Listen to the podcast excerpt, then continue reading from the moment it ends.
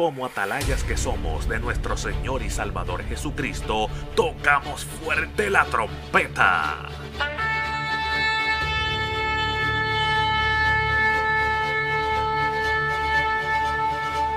Con mensajes de alerta, somos Aplastado Podcast.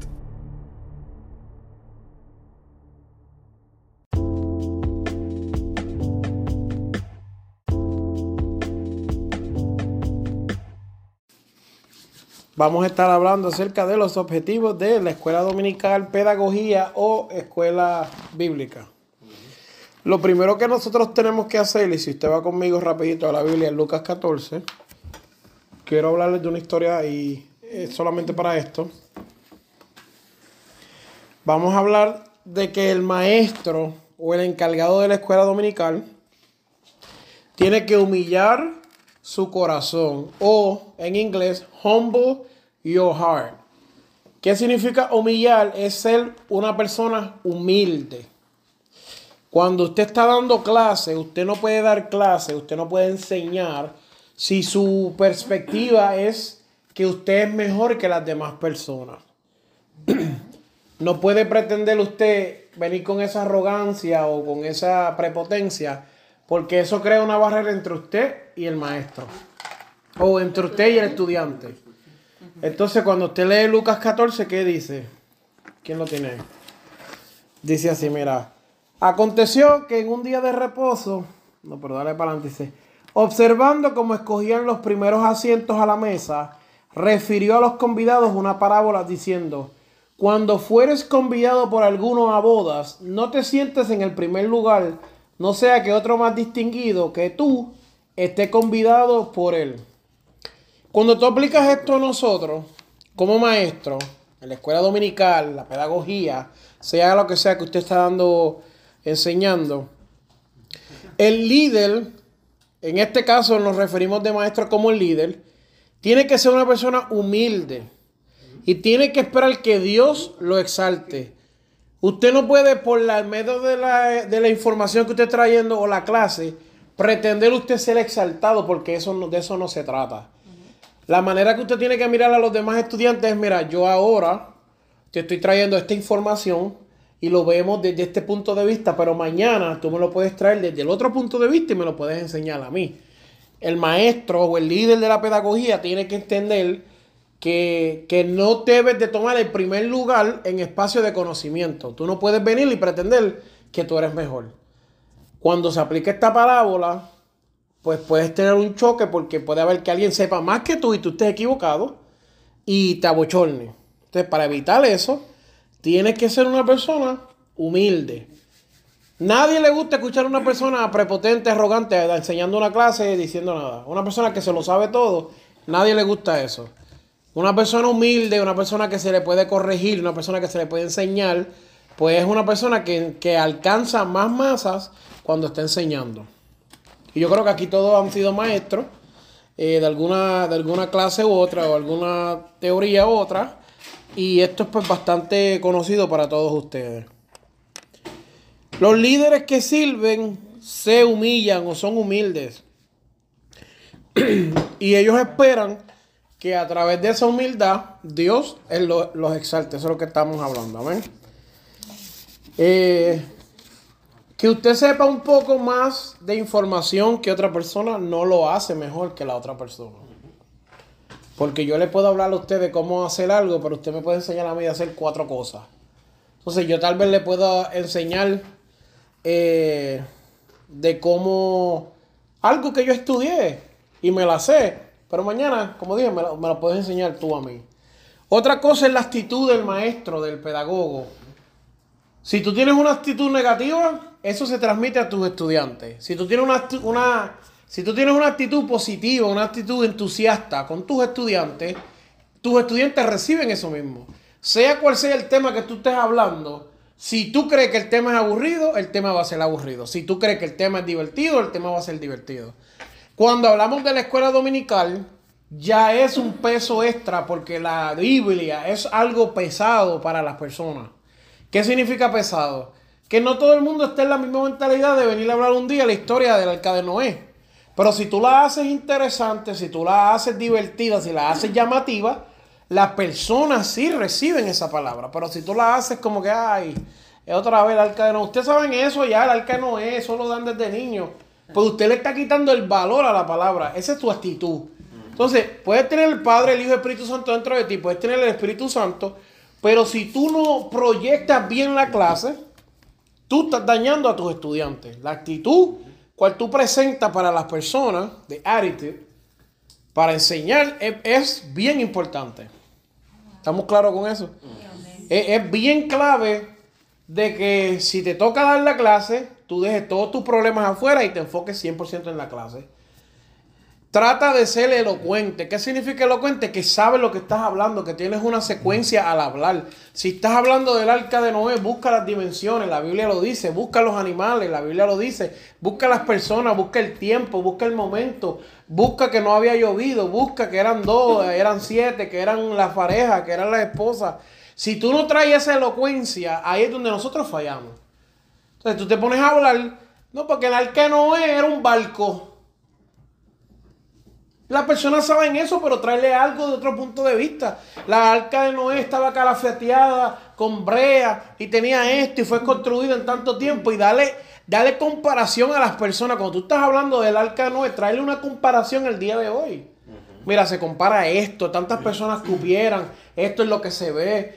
Así la gente puede eh, involucrarse o, estar más atento a tu clase, a tu, a tu enseñanza, porque la persona se puede imaginar, puede traerlo a su mente, puede presentarlo, puede recibirlo y puede decir, contra, pues mira, sí, tiene sentido, ¿me entiendes? So, hablamos de que tienes que ser humilde en tu corazón y tienes que tener una buena actitud. Amén. ¿Cuáles son los objetivos de la escuela dominical? El número uno es que las almas sean salvas. Nosotros no damos escuela dominical para más nada. El propósito de la escuela dominical, o, me refiero a nada más importante que que las almas sean salvas. En la escuela dominical a veces fallamos porque no hacemos el llamado. Hay que hacer un llamado. Porque se supone que la escuela dominical transforme tu corazón, te, te, te convenza, te corrija, te enseñe. Hay que hacer un llamado, es obligado. Porque tan importante es el sermón de por la tarde como lo es la enseñanza de por la mañana. Es obligado. Vamos a hacer un llamado porque alguien pudo haber sido convencido de que la palabra lo tocó, lo corrigió, le enseñó. Amén. Número dos. El propósito y el objetivo es desarrollar la vida espiritual. Ya que la persona se convierte, ya los convertidos, se tiene que desarrollar la vida espiritual. Tú tienes que desarrollarla. Tú no te puedes quedar en Adán y Eva, tú tienes que seguir, entrar a la profundidad, entender la doctrina, entender las dogmas, entender los, debates, los principios, las opiniones, las religiones, los otros puntos de vista. Tienes que compararlo, tienes que, que desarrollarte en tu vida espiritual. ¿Cómo se desarrolla tu vida espiritual? Pues si tú no lees la Biblia, no se puede desarrollar. Si tú te conviertes y no lees la Biblia, nunca vas a saber que estás pecando. Mientras más tú cavas en la Biblia, más tú sabes cuál es tu estatus de persona pecadora. Porque mientras más tú buscas, nadie que lee la Biblia, nadie que lee la Biblia se cansa de leerla. ¿Tú sabes por qué? Porque siempre que la lee, la Biblia le da algo nuevo. Y tú lees el mismo versículo 30 veces y 30 veces te da algo diferente. Nadie que la lee, el que dice que le aburre es una persona que no la está leyendo. Está haciendo otra cosa. El que lee la Biblia y hoy en día tú puedes leer la Biblia por videos de YouTube, por audio, por diferentes maneras, que no necesariamente tienes que sentarte a coger un libro y sentarte ahí. No, tú puedes poner el audio, te pone la Biblia hasta dramatizada. Con sonido, yo les he enseñado ya varias veces lo que es el Apocalipsis, que es uno de los libros más difíciles para el cristiano entender. Cuando suenan las trompetas, cuando suenan eh, los corderos, cuando suenan los caballos, cuando suenan los, el granizo cayendo, todas esas cosas. Eh, pues es difícil, es difícil. Número 3. El desarrollar el carácter cristiano. ¿Qué es el carácter? El carácter es la personalidad tuya. Hoy en día vemos muchas veces que los cristianos actúan de una manera en contra de lo que dice la escritura. ¿Por qué? Porque no tienen carácter. Porque la Biblia dice que así tú tienes que actuar. Vestido de toda la armadura de Dios. Vestido de esto, vestido del otro. ¿Qué te está diciendo? Que tomes esa actitud y te comportes de esta manera. Cuando la persona no hace eso en su carácter, pues no está leyendo la Biblia. Porque si es como si tú me digas a mí, mira, eh, voy a construir un, un gavetero. Voy a construir un gavetero. Y no lees las instrucciones. Si tú no lees las instrucciones pues no puedes desarrollar el carácter, no puedes construir lo que tienes. Entonces tú le puedes decir, sí, tengo las instrucciones y sí tengo esto, pero no, no, no cuadra. No cuadra. Pues, ¿qué pasa? Leer la Biblia, el objetivo de la escuela dominical es crear un carácter en ti. En la escuela dominical se hacen preguntas, se, traen y se exponen las dudas. Mira, tengo esta duda, tengo esta pregunta. Y no es malo, no es cuestión de burla. Como maestro, tú tienes que controlar eso porque tu plan es que la gente haga preguntas, por más bobas o sencillas que parezcan, que las traigan para tú poder ayudarlo y darle la certeza de la verdad. Especialmente si eres un maestro que predica y enseña la sana doctrina. Número cuatro, estoy a las millas de chaflán. Cuatro. Tiene que ser capacitado el creyente para también ser un maestro. Dios no nos llamó para solamente aprender, también nos ha llamado para enseñar. que sea que seas maestro por profesión o enseñe en tu casa a tu vecino, Dios nos ha llamado y nos ha delegado la tarea de ser maestro. Yo siempre lo he hablado y las últimas veces que hemos traído estudios lo he dicho, es crucial que tú sepas la palabra, que tú sepas enseñarla, que manejes bien la palabra, porque cuando te presentas delante de otra persona y no tienes la enseñanza, ¿cómo uno queda? Quedas mal. Ah, yo soy cristiano. Ah, pues dime una de las doctrinas fundamentales del cristianismo. Ah, yo no sé ni qué es eso. ¿Ustedes creen en la Trinidad? ¿Creen en Jesús solo? Tienes esto, tienes lo otro. Ah, no sé, no, está confundido, no sabe dónde está. Está como un güey visco. Entonces, no diga que eres cristiano porque no, no practica el cristianismo. Y todo es un proceso en la vida. Tú te tienes que desarrollar, tienes que comerte la palabra y después sale natural. Pero tú no te puedes quedar toda tu vida sin saber las verdades de la escritura. Está bien que tú estás aprendiendo, eso está genial. Pero el resto de tu vida vas a pasar aprendiendo lo mismo que se supone que ya estés moviendo hacia adelante. No puedes, tienes que desarrollar y ser capacitado, capaz de enseñarle a otras personas. Entonces yo no sé cuál ha sido el estándar hasta ahora que se ha dicho, pero usted tiene que terminar siendo un maestro de la palabra. Si usted no termina siendo un maestro de la palabra, yo le pregunto a usted, ¿dónde está su salvación entonces? No estoy diciendo que tiene que ser maestro de la iglesia o maestro de un, instituto. Tiene que ser maestro de la palabra. Su gol, su meta es que el día que sea que Dios lo, le, llame, tú fuiste un maestro que supiste manejar la palabra. Cosas que debemos de conocer. Yo traje unos puntos, porque quiero enseñar estos libros también, mira. Este libro se llama Más objetos que enseñan de Dios. Estos son para mensajes para los niños. Hay gente que me dice, yo no sé cómo darle clase a los niños. Yo te voy a decir algo. 2023, hay un montón de maneras para darle clase a los niños. Para darle una prédica a los niños, para traer una enseñanza. Esto es un libro que son dinámicas. Un libro que es bastante baratito. Este libro creo que no costó más de 7 dólares. Y te trae dinámicas, te trae cómo enseñar, este, hablarle a los niños en diferentes idiomas. Si te, Dios te está metiendo a trabajar con los niños, pues hermano, prepárate a trabajar con los niños. Si Dios te está metiendo a trabajar con los jóvenes, pues prepárate para hablar en su idioma. ¿Sabes? ¿Cómo tú me dices a mí que, bueno, la hermana pues es nueva en esto, pero si, si pongámosle que lleva 5, 6, 7 años trabajando con los niños y ya el séptimo año dice, pero yo no sé nada, pues ya el problema es de la hermana, no es de las demás personas. Los primeros años todo el mundo tiene que empezar a acoplarse, a desarrollar, a buscar. Eso es normal. Pero llega un momento que en eso que Dios te llamó, tú no puedes seguir siendo una persona nueva. Entonces tú tienes que tener herramientas, tú tienes que tener, pues mira, más objetos que enseñan de Dios. Mensajes para los niños. Un montón de cosas aquí que son, eh, eh, vitales para los niños, que son sencillas. Como este libro, hay 30 libros mejores. Otro libro que es bien importante que yo les enseñé de la, en la capellanía.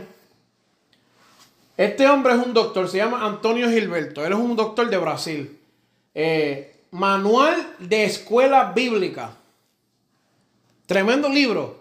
Porque te va a hablar de temas que el cristiano ahora mismo necesita. Mira, te habla de la Biblia y su historia, su estructura y su mensaje.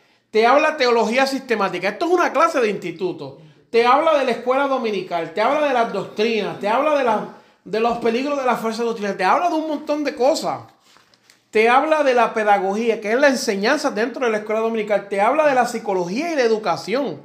Estos son libros que no valen mucho dinero, no son muy difíciles de conseguir y usted lo consigue, lo lee, se llena, lo compara, lo estudia y aprende un montón.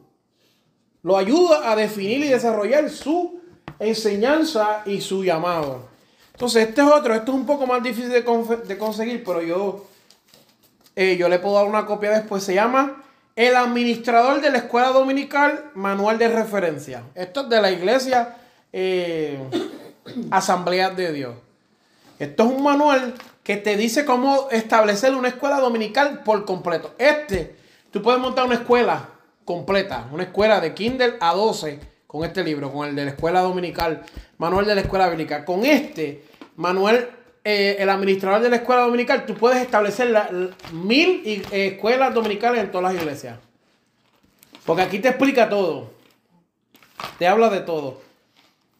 Eh, te habla de temas, te habla del presupuesto de la escuela dominical, te habla de todo. Esto es algo que ustedes pueden ojear al final yo, si después en el futuro, pues se le podemos hacer llegar a los hermanos también allá en, Georgia o a cualquier hermano que le interesa y le explica todo. Si usted sabe cero de cómo establecer la escuela dominical y usted comienza leyendo esto, le va a tardar menos de 30 minutos leerlo. Le va a tardar como 30 minutos leerlo, o menos. La puede establecer por completo. ¿Entiendes? Y usted tiene que saber, aquí te explica cómo dividir las clases, todas esas cosas. Mira, algo que debes de conocer es cuando estás hablando, la raza de las personas con las que estás hablando. ¿Qué es la raza? Es la, ¿cómo se dice eso? Etnicidad. Etnicidad de las personas. Si tú estás hablando con boricuas, con guatemaltecos, con americanos y todas esas cosas, tienes que saber el sexo de la persona. El sexo es el género. ¿Es hombre o mujer? Como tú le hablas a un hombre, tú no le puedes hablar a una mujer. Como tú le hablas a un niño, tú no le puedes hablar a una niña. La edad. Si tiene 6 años, su capacidad es una. Si tiene 12 es otra. Si a ti te toca un niño como Eliseo, te buscaste un lío porque Eliseo lee libros de adultos ya, de doctores profesionales. Si te toca con una niña o un niño más pequeño con otra mentalidad, pues tienes otra cosa. Pero hay niños como Eliseo que leen libros que tú te vas a quedar y vas a decir la verdad que yo no sé nada en el Evangelio. Te vas a bochornar de verdad. El, Eliseo y JJ. Porque el apocalipsis es que están interesados en el apocalipsis. Sí, él te está hablando de los cuatro caballos del apocalipsis. Y yo digo, pero eso no te toca a ti. Diferente a Elena. No, Elena lo que quiere es dibujarlo. Y. Sí. Si puedes, si puedes mandar una foto, perfecto. La edad, los trasfondos. Si es una persona rica, si es una persona pobre, si es una persona cristiana, si es una persona inconversa, si es una persona que es pudiente, si es una persona que fue abusada, tienes que saber estas cosas para cuando tú estás hablando. Mira, vamos a entrar un, un poquito profundo a lo de la raza. Lo que tú le enseñas a un nene de Puerto Rico no es lo mismo que tú le puedes enseñar a un nene americano. No es la misma cosa. Lo que tú le enseñas a un nene americano no es lo mismo que tú le puedes hablar a un niño del Salvador, a un niño de Guatemala. No es lo mismo. A un adulto, los guatemaltecos tienen una idea diferente. Mira, los gestos, los lenguajes y las costumbres son diferentes. ¿Qué son los gestos? La manera que tú hablas. ¿Cómo te expresas? ¿Cómo te expresas? Lo que se llama el manerismo, cómo mueves las manos, cómo mueves la boca, dónde estás parado, cómo te, cómo nosotros eh, el hermano Víctor Ortiz y la hermana Marjorie son testigos de que están en una iglesia que tienen más personas extranjeras y ellos no adoran como adoramos nosotros. Ellos tienen que decirle una ofrenda de palma y ellos aplauden. Nosotros fuimos a North Carolina y la misma situación. Una ofrenda de palma y ellos aplaudían. Tú vas a una iglesia de un boricua, es a toda boca, ¡eh! ¡Gloria a Dios, aleluya! Cuando es una persona de otro país, ellos tienen otra cultura. Y eso no está mal. Ahí no, no es que no, el Espíritu Santo no está ahí. Es que están acostumbrados y tienen una costumbre diferente. El lenguaje. Tú no puedes ir a decirle, vaya papi, que es la que, todo chico, todo bien. Porque un guatemalteco no te va a entender. Un colombiano que venga, vaya, parcerito. Todo chimba. No va a entender, nosotros no vamos a entender eso. So, hay lo que se llama el slack, el, lenguaje que se habla.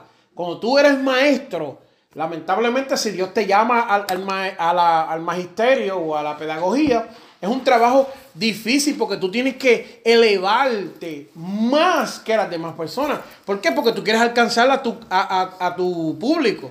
Si tú no lo puedes alcanzar, entonces no estás haciendo un buen trabajo como maestro. So, si tú no puedes comunicarte con tus estudiantes, tienes un problema serio.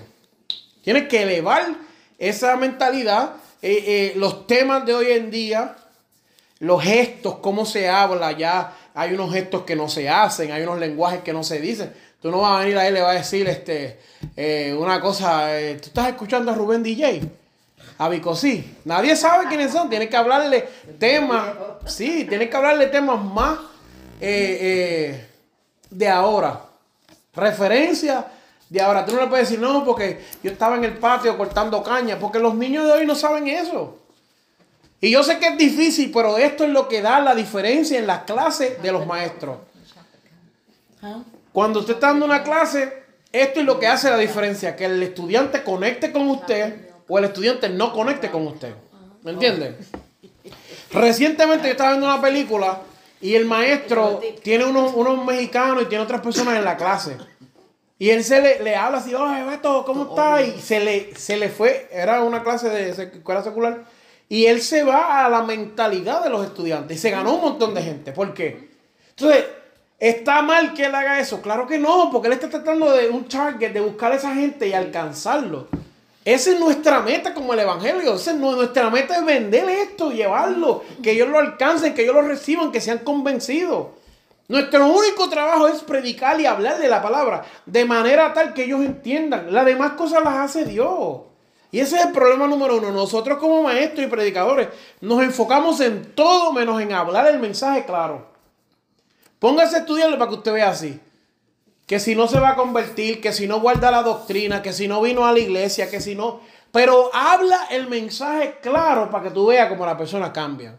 Porque la persona que recibe el mensaje claro, diezma, ofrenda, se congrega, ama, perdona, es, es transformado. La palabra tiene un poder transformador. Entonces, si no creemos eso, si no creemos que la palabra transforma, pues no podemos predicar este evangelio. Porque la Biblia dice que la palabra es como martillo que rompe la piedra. Que es como espada de doble filo que llega hasta el tuétano de los huesos. Si no creemos esto, si la palabra es viva y eficaz, si no creemos esto, pues no podemos enseñar. Gestos, lenguaje, costumbre. Cuando hablamos del género, lo que llaman hoy en día género, pero nosotros lo conocemos como el sexo. Niño, niña. Las cosas de un niño son totalmente diferentes. La confrontación como maestro, cuando usted confronta a un niño, no es lo mismo que confrontar a una niña, son mentalidades diferentes. Los chistes que usted hace tal vez para un niño sea apropiado, para una niña no es apropiado. Usted no le puede decir a una niña, ah, este, deja echar entre los mocos porque la vas a traumatizar por completo. Un niño se echa a reír y se burla. Aunque hay niños también sensitivos, pero más o menos para que entienda el, concepto. Un niño es más vulgarcito, de, ah, dice cositas más inapropiadas como que ay, se me salió un gas, ¿sabes? Una niña no debe de estar haciendo esas cosas y no lo hacen, no, no, no son... Aunque yo conozco una que sí, pero... Bueno, pues.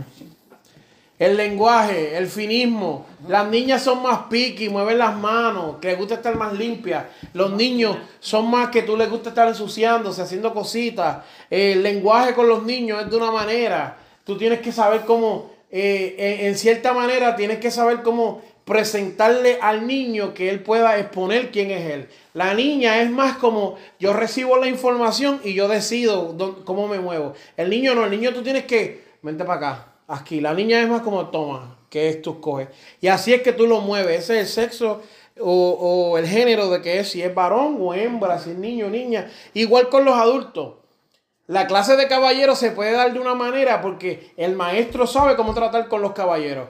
Y la clase de las damas se puede llevar de otra manera totalmente diferente, que use totalmente recursos totalmente diferentes porque la maestra sabe cómo tratar con las damas. Y usted lo ve, usted lo ve porque usted va a ver cuando hay un niño o un maestro o un estudiante, varón o hembra, usted lo va a ver, va a haber un choque. Cuando hay un maestro que es deficiente de estas cosas, por más bueno que sea, buena intención que tenga, va a crear un déficit en sus estudiantes. Y una vez que el estudiante le ponga una X a usted, ya usted se escrachó. La persona no lo va a querer escuchar más nada. Por más Biblia que tú sepas y te comas, la persona va a decir, esta persona no. Yo he tenido oportunidades donde yo fui al instituto en otro concilio y el maestro eh, era un maestro que se burlaba de mí y decía comentarios. Y, hacía comentarios, hacía comentarios, hacía comentarios. Pues, ¿qué creo entre él y yo? Una separación. Tuve otra maestra que vio mis debilidades, dos maestros mirando lo mismo, mis debilidades y mis fortalezas. Ella decidió trabajar mi fortaleza y así sacaba las debilidades. Y hoy en día es una de las personas que yo todavía llamo y confío y le hablo y corrige y me explica y me enseña. Y cuando me tiene que dar un consejo fuerte me lo da y lo recibo. ¿Entiendes? Pues es la diferencia. Como maestro, tú quieres impactar la vida del estudiante hasta que tú te muevas. Porque eso de ser maestro no acaba ahora, no acaba mañana. Tú quieres darle esa confianza y decirle, mira, yo soy el maestro y yo quiero que tú sepas que hasta que tú te mueras, tú me tienes a mí. Podemos hablar de la escritura, podemos enseñar, podemos compartir, debatir, tener puntos de vista. Otra cosa es, cuando se están hablando con niños y niñas, tú no puedes invalidar el punto de un niño o de una niña, de un joven, de un joven, de un adulto. Tú tienes que escuchar qué es lo que está hablando, tratar de procesar lo que está diciendo y entonces darle una contestación. Y no es malo decirle, mira, no, no tengo la contestación ahora, te la traigo después. A veces pecamos con que no, pero vamos a orar, vamos a hacer. No, mira, no tengo la contestación ahora, vamos a bregarla después. Si el estudiante te trae un punto, no lo invalide. Yo escucho a gente que ni ha terminado de hablar y no. ¿Qué te deja saber eso? Que a ti no te importa lo que yo estoy diciendo. Entonces, ¿qué pasa? Cuando la persona va a hablar, te, dice, yo no voy a decirle nada a este. ¿Tú te crees que una clase buena es una clase que están todos los estudiantes callados? Eso no es una clase buena. No. Ellos no están aprendiendo. Una clase buena es donde el estudiante está hablando, está preguntando, está tratando, no de refutar, porque refutar es otra cosa, pero mira maestra, yo creo esto. No es esto, pam, perfecto, ya cambia. Mire maestra, es esto. No, esto te tranca, tienes un choque. ¿Qué pasa? Te cancela y pierdes el tiempo. Ya, como dijo ahorita, la Biblia es pesadita. Tienes que tener el estómago para comer Biblia. Entonces, si el maestro no te la trae en buena manera, tú te bloqueas. ¿Qué pasa? Perdiste ese tiempo. Te, pones a hablar, te pones a hablar, te pones a hablar, te pones a hablar, te pones a hablar, y el estudiante no recibió nada. Se acaba el tiempo. Tú hiciste una labor, si estudiaste la lección, estudiaste la lección, fallaste, el estudiante no se llevó nada. Y entonces al final del día, yo lo voy a ser bien sincero, podemos decir lo que queramos decir, pero los resultados son lo mismo. Entonces tú me vas a decir a mí, no, varón, porque yo tengo el Espíritu Santo de Dios y el Espíritu de sabiduría. Pero entonces, ¿por qué la gente no está recibiendo eso para atrás? Porque la manera que lo estás enseñando es la inapropiada. Si tú no tienes ese amor y ese respeto por las personas, José lo sabe, que a mí me encanta hablar con José. Si tú no tienes esa pasión y ese deseo de enseñar a las vidas, y Claribel lo ha experimentado también cuando hablamos en, en nuestros estudios bíblicos. Si tú no tienes esa pasión por ese tema, sabes que nadie la va a tener.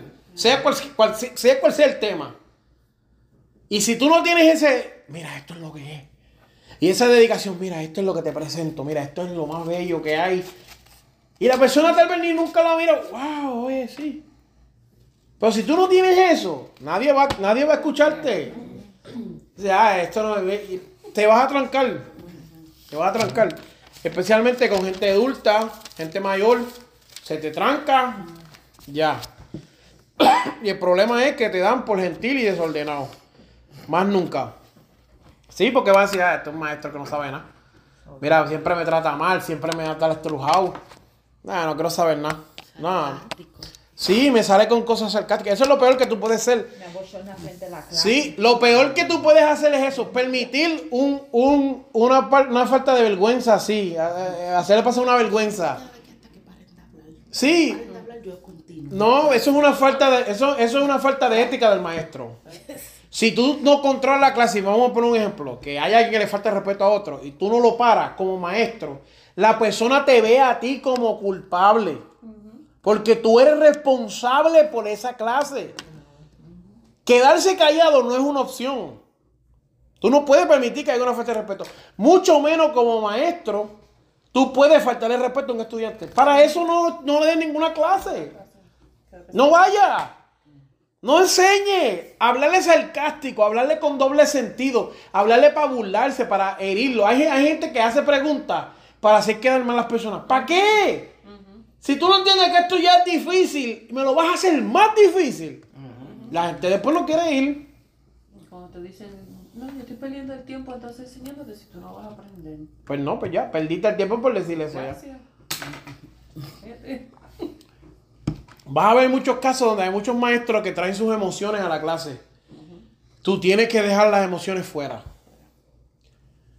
Tú tienes que hablar la Biblia. Hay mucha gente que te va a traer mil testi- testimonios. El usar testimonio no es malo porque donde estamos viviendo hoy la gente no lee la Biblia.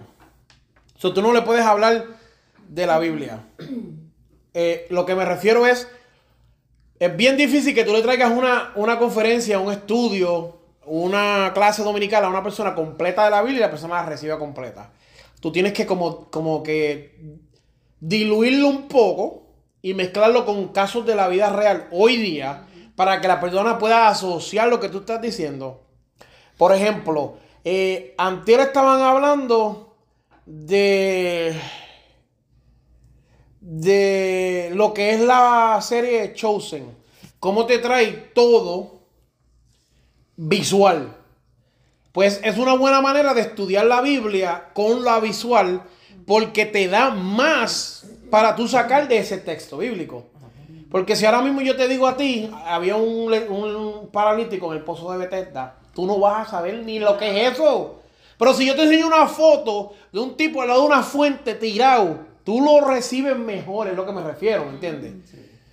¿Por qué? Porque la gente hoy en día lamentablemente no lee la Biblia. Si tú lees la Biblia, sabes dónde está Jerusalén, sabes dónde está el pozo de Bethesda, sabes dónde está eh, el cananeo y todas esas cosas. Pero si no lo hace, pues tiene una dificultad. Pero eso no le importa al maestro, le importa al maestro hacer llegar su mensaje. Pues, ¿qué voy a hablar yo? ¿Vamos a hablar de esto? Pues vamos a entrar por ahí. Como yo traje, no es que yo sea el mejor maestro, pero los otros días hablando de la Trinidad. ¿Ustedes han escuchado cuántas veces el mensaje de la Trinidad? Millones de veces tal vez.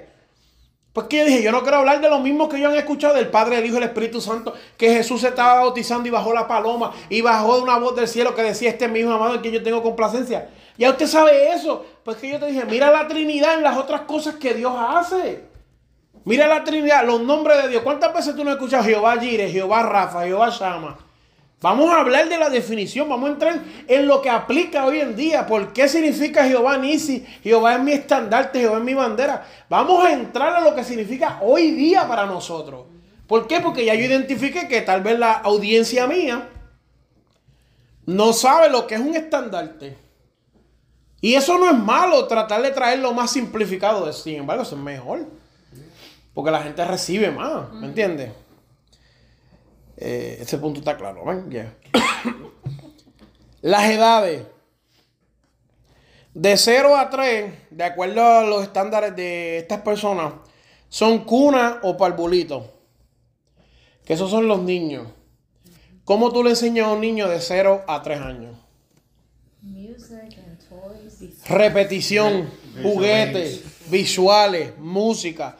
Que, que, que le mueva sus sentidos, su, su manita.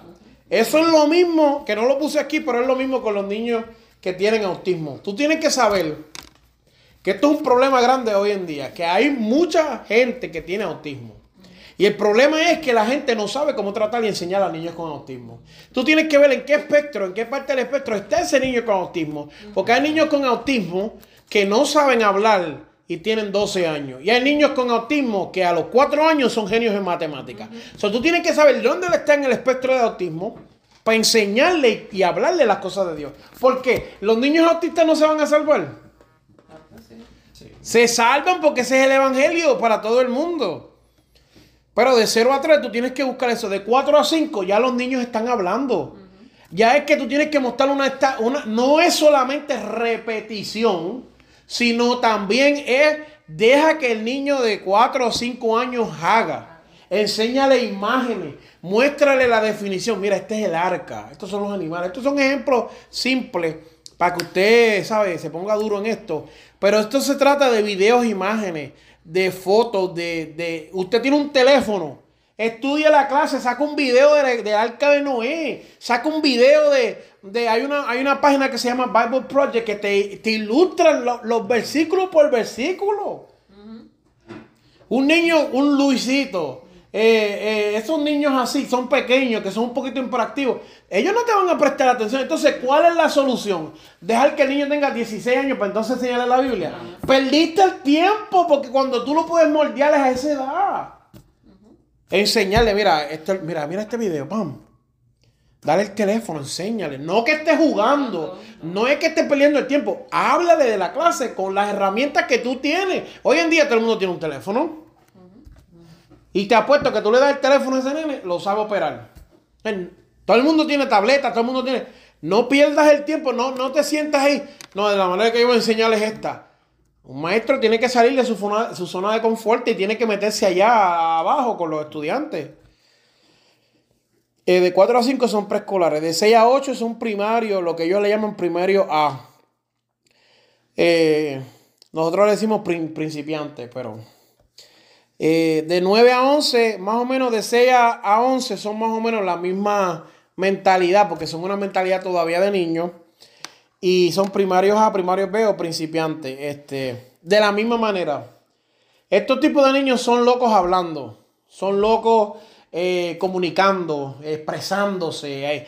Eh, están, esos niños tú ves que lo están así siempre. Quieren más hablar y comparte y, y esto y lo otro. Y siempre está así bien fogoso porque está en una etapa donde su cerebro se está desarrollando y toda la información que va recibiendo, y para él esto es lo más grande del mundo. Ya me aprendí a amarrar los zapatos, me hice ponerle, lavar la boca, pues son cositas que, que tú le vas enseñando. Mira, ahí es donde tú aplicas que en el arca de Noé, la historia de Jonás, se la trae bien bíblica, pero para niños. Le enseñas ilustraciones, videos, imágenes de 12 a 14 son secundarios. Ya ahí lo que nosotros le llamamos este, juveniles. Ajá. 15 a 17 son adolescentes, también son preteens. ¿Qué son estas personas? Ya estos son más mayorcitos, aunque todavía tú puedes enseñarles videos e imágenes. Aquí ya son preguntas, dudas, eh, retos que tú le haces al estudiante para que él se sienta involucrado. Si tú no los retas, no se va a interesar por tu clase. Si tú no le preguntas, no le va a importar la clase. Si tú no lo involucras, si tú no lo enseñas, si tú no lo atraes, no va a hacer nada. Entonces, ¿quién va a perder el tiempo? Tú. 18 a 24 ya son jóvenes. Tienes que hablarle con el momento de lo que está pasando. Tú no le puedes hablar a un joven de ahora del arca de Noé y lo, Jonás no le hizo caso a la palabra del Señor, por eso el mar profundo la gente lo tiró. Tú no le puedes hablar de eso así. Tú tienes que traerle eso a la vida de hoy. A la vida de hoy, eh, eh, la enseñanza de hoy, al día de hoy. Y ya 25, pues ya son jóvenes adultos o adultos por completo, que ya deben de tener temas más adultos, preparaciones para la vida y todas esas cosas. Y debe de enseñársele esos temas más fuertes para que los niños estén preparados. O en este caso los jóvenes. Cuando hablamos del trasfondo, ¿cuánto tiempo llevamos ya? Ya vamos a cerrar porque me quiero ir para mi casa. Amén. Trasfondo. Eh, inconverso versus cristiano. De la misma manera que tú le hablas a un joven inconverso, tú no le puedes hablar a un joven cristiano. Un joven que ha sido toda su vida criado en la iglesia, tú no le puedes hablar de la misma manera a un joven inconverso. Hoy en día un joven inconverso sabe cuatro cosas más que tú. Un joven cristiano tal vez no, porque tiene otro tipo de, de, de background, de, de- de todo eso. Pero un joven que sea inconverso toda su vida, te va a decir cosas que ningún otro joven te va a decir. Entonces, tú tienes que saber cómo tú estás hablando. Un adulto inconverso. Yo una vez estaba dando una clase y le estoy diciendo que es malo mentir y una hermana paró la clase. Hermano, pero ¿cómo tú me decís que...? ¿viste? Yo, yo miento todos los días. Así Dios. Yo miento para los cupones, miento para los taxes, miento para el correo. Entonces yo no puedo mentir más nada. Así en plena clase. Pero entonces eso parece una loquera para alguien cristiano, pero para alguien converso eso es normal. Porque ella está siendo ahí convencida que mentir es malo. Y está dándose cuenta que tiene que dejar de mentir. Entonces ahí tuvo un choque. ¡pam! Y tú me estás diciendo a mí que mentir es malo. Tenía otros que eran una pareja, eran pastores de jóvenes. No estaban casados. Cuando yo le dije, por más que tú digas que Dios los unió, si no hay un papel que diga que ustedes están casados legalmente delante de los jueces, están en fornicación. Hubo un choque. Ah, pero que nadie nos dijo eso. Ah, para yo te lo digo. No para bochornarlo, no para burlarlo, no para castigarlo, no para juzgarlo.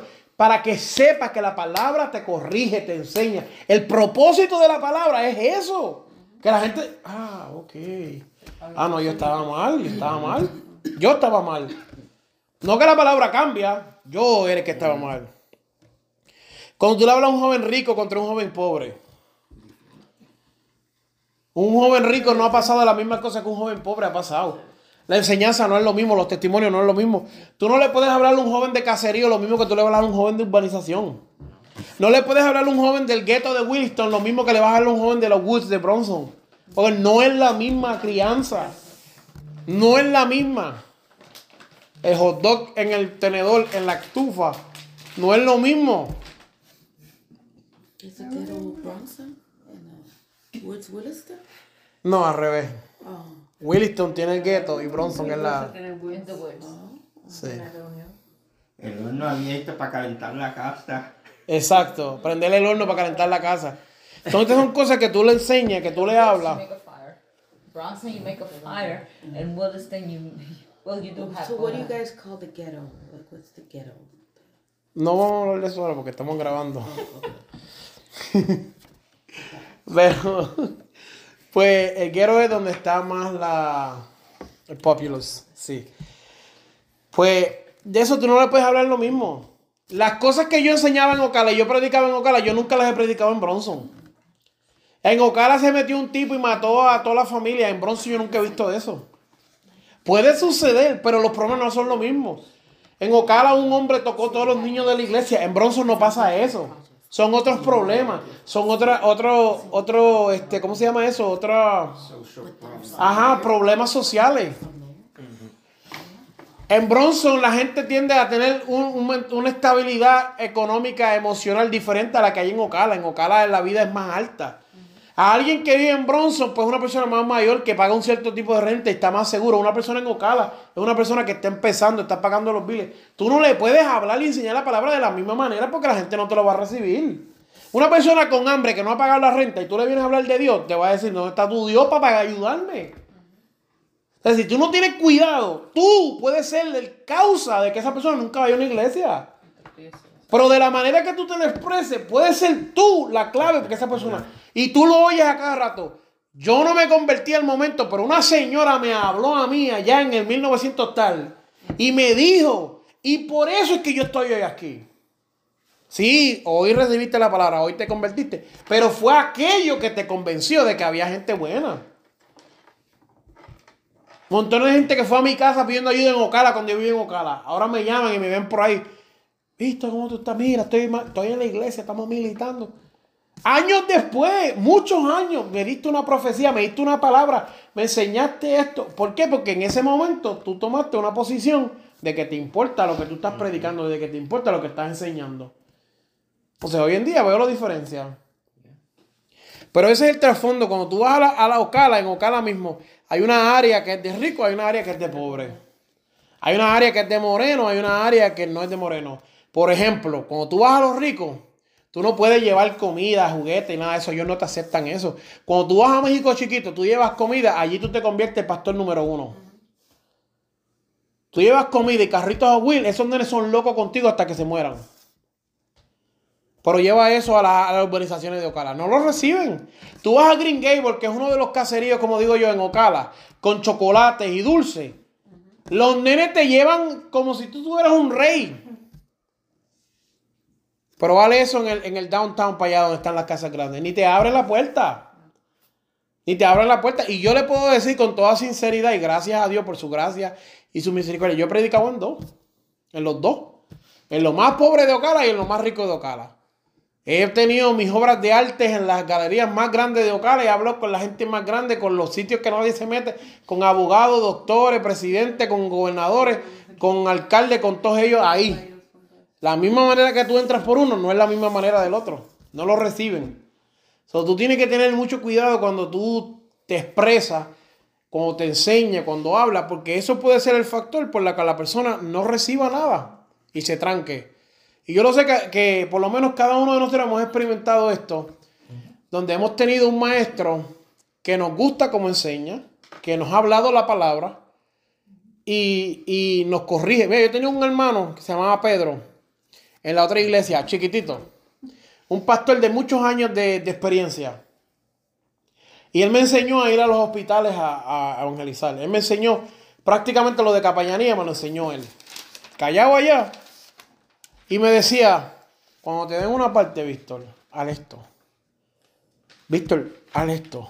Y siempre estaba pendiente a mí, a los nenes y a Sarita, él y la esposa. Y nos trataba de una manera. ¿Por qué él hacía eso? Porque él, él entendía, él quería que yo fuera salvo, él quería que yo recibiera. Una vez, el nene estaba desesperado en la banca y brincando y jorobando y brinca y brinca y yo me viré y le metí un azote. Y se viró la esposa y me agarró la mano y dijo, mira, no le des más. Es un niño, aquí nadie le importa que él esté brincando ahí, déjalo tranquilo. Con amor, con, como que le importaba lo que me estaba diciendo. Pero tú notas que hay otras personas que te dicen las cosas y yo digo, te lo dicen de maldad así, para que tú no recibas el mensaje. Pero ella me dijo, no le des más, no, tranquilo, ya, olvídate de un niño. Déjalo ahí. Pues es la manera en cual tú llevas el mensaje. Y eso es lo que, un poquito de lo que les quería traer en el día de hoy. Porque eso hace una gran diferencia, especialmente cuando somos capellanes. La capellanía no nos hace mejor que nadie. Lo que somos unos servidores del pueblo, de las personas. Y se supone que nosotros seamos capellanes que seamos accesibles. Yo me ha pasado un montón de veces que me llaman. "Eh, este capellán, este capellán fulano es un arrogante. Yo no quiero hablar con él. Yo no quiero saber nada de él. En la posición donde nosotros estamos es una posición privilegiada porque estamos entre los pastores y los policías.